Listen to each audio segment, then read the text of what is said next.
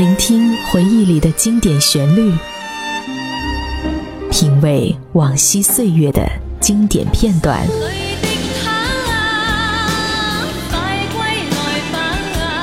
流金岁月，品味流年，带你找寻记忆时光中的特别情愫。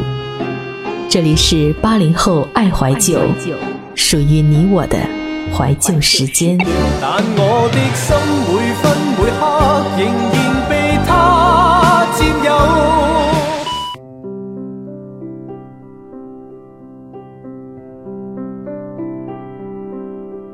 Hello，你们好吗？这里是半岛网络电台联合喜马拉雅共同制作的节目《八零后爱怀旧》，好久不见。我是小强，听节目这么长时间，相信大家有很多自己的感受。如果有好的内容呢，也欢迎来投稿。我们的邮箱是若艾特半岛点 FM。今天要给大家分享的这篇文章叫做《城市里的手艺人》。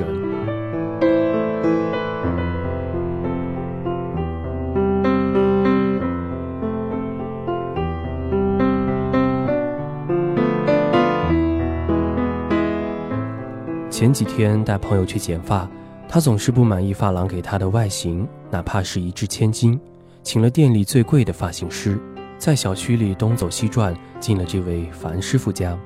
朋友显得意外，甚至有些不可思议。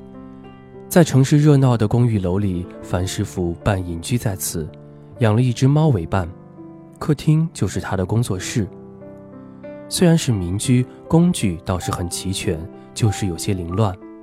一面落地镜前摆着转椅，旁边有烫发的机器设备，各种药水、彩色发卷七七八八散落。剪发是一种互动的手艺，他用触觉感受你的发量，用眼睛看你的发质，用耳朵听你的需求，体会你的审美。我想朋友心里呢，一定在打鼓。事已至此呢，怀着将信将疑的心，也只能让樊师傅打理。樊师傅的性格非常有趣，遇到他喜欢的人就忍不住跟人家多聊上几句，遇到不投机的，连生意也不做。开一家发廊成本很高，他就在民居里工作，也不养助手，解决温饱呢是件很容易的事，闲钱也不少。前段时间呢，他自己跑到云南雪山玩了一圈，不知不觉聊着，头发就剪完了，朋友出奇的满意。他问多少钱，价格却比市场低很多。樊师傅不肯接钱，指着柜子上的一个木箱说：“丢里边吧。”朋友觉得他随性极了，忙的时候呢，他常常说：“看着给呗。”然后就转身忙活别的客人了。樊师傅是位手艺人，我认识他已经十年了。从他在发廊工作的时候呢，就已经成为他的回头客。他也开过发廊，当过小老板。人生呢，好像兜兜转转。我换过几个发型师，最后还是跟随着他，他也跟随着自己的内心，最后老老实实的当个手艺人。小时候对手艺人的理解实在不够宽泛，庙会上售卖手工艺品的民间艺人，在街角修鞋的匠人，裁缝店的老师傅，他们一辈子就靠一项技能养家糊口。好像他们的人生从未跟财富关联，起早贪黑总是辛勤的营生。那时候太关注五光十色的生活，好像所有的手艺人都显得与时代脱轨。人们更为新产品和新科技着迷，停不下来，见识关心。很多手艺失传，或者是不精了，或者被工业化取代。木匠做活全凭电锯、电刨子、射钉枪、万能胶。有段时间呢，我以为手艺人消失了。慢慢观察，我们确确实实活在手艺人的世界里，享受他们带来的好。写作是一门手艺，与其他手艺不同的是，这是一门心灵的手艺，要真心诚意。这是孤独的手艺，必一意孤行。每个以写作为毕生事业的手艺人都要经历这一法则的考验。唯有诚惶诚恐，如履薄冰。这是北岛老师曾经发在文章里的一句话，我反复的读着，感受着，也思考什么才是真正的手艺人。我想，靠着一项技能吃饭的人，也不能完全称作手艺人。即使能掌握相同的技艺，不同的人也会给我们不同的感受。我想呢，世上无非两种人：商人和手艺人。商人是在出售产品，把手艺当做产品来生产，自然不能算。手艺人呢是专注的，抛开一切的去钻研技艺。有些手艺讲究的是童子功，要在习艺里所刻苦而单调的磨练；有些手艺呢，真的是要在添了岁月后，才能真正的感受到其中的奥秘和精髓。手艺人内心是以手艺为美的，也以手艺而崇高。年纪越大。我越知道当个手艺人的好，只用打磨自己，只用做好分内事，无需讨好，无需谄媚，无需看人脸色。古人说：“无需黄金万贯，只需一技在身。”做个堂堂正正的手艺人，更理直气壮，心安理得。在上海认识了一位名叫若谷的手艺人，先是被他手做的酸梅汤打动，没想到有缘认识他和他的手艺故事。若谷取自《道德经》，旷兮其若谷，讲的是胸怀豁达像高山深谷，是一种接纳，是包容。若谷总是穿着最舒适的棉麻衣服，戴着一副圆形玳瑁眼镜，人如其名，用现世的心做传统的事，把传统的物用现代的手法来诠释。若谷是个木讷的人，跟着老师学《道德经》，师兄们在分享感悟的时候，他只是傻傻的笑。老师说他是讷于言而敏于行，做肥皂适合我。那个过程呢，就是一种入定的状态，花三个月的时间来浸泡草药，换来萃取了精华的油脂；花几个小时甚至半天时间来搅一锅肥皂，换来四五十天的等待。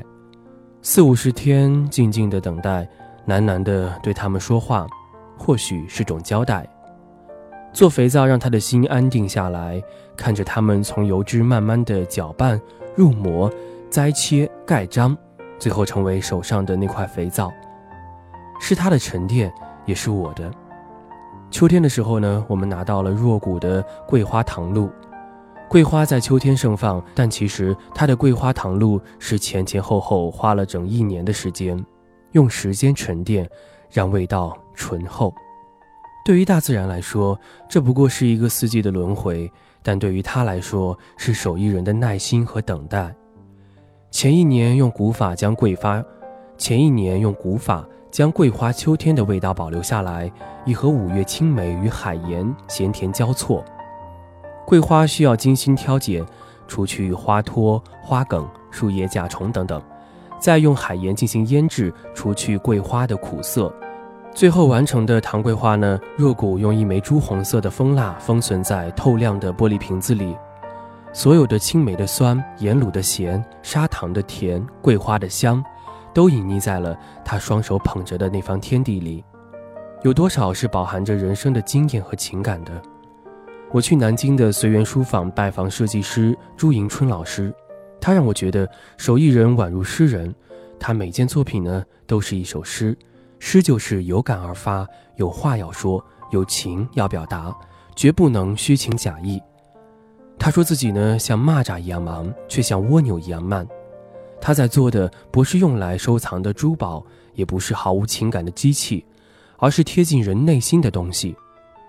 城市里的手艺人弥足珍贵，因为他们除了要打磨技能，还要对抗浮躁的社会，全靠自己的意念。我不知道自己还来得及做一个手艺人吗？我是如此渴望一门可以与外界交流的手艺。我羡慕的不是手艺本身，而是专注手艺背后带来的宁静，是手艺人细腻、优雅的生活方式。记得早先少年时。大家都诚诚恳。好了，今天的节目呢，到这里就要结束了。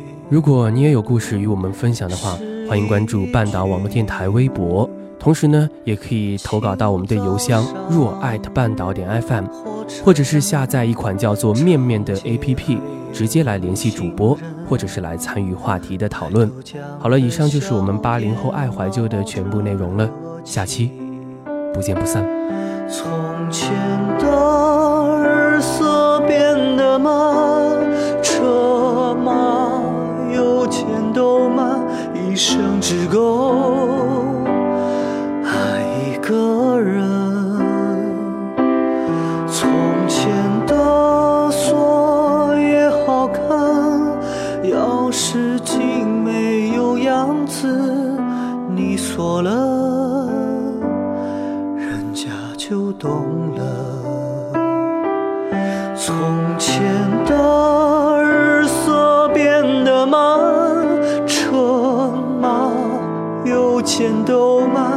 一生只够爱一个人。从前的锁也好看，钥匙精没有样子，你锁了。人家就懂了。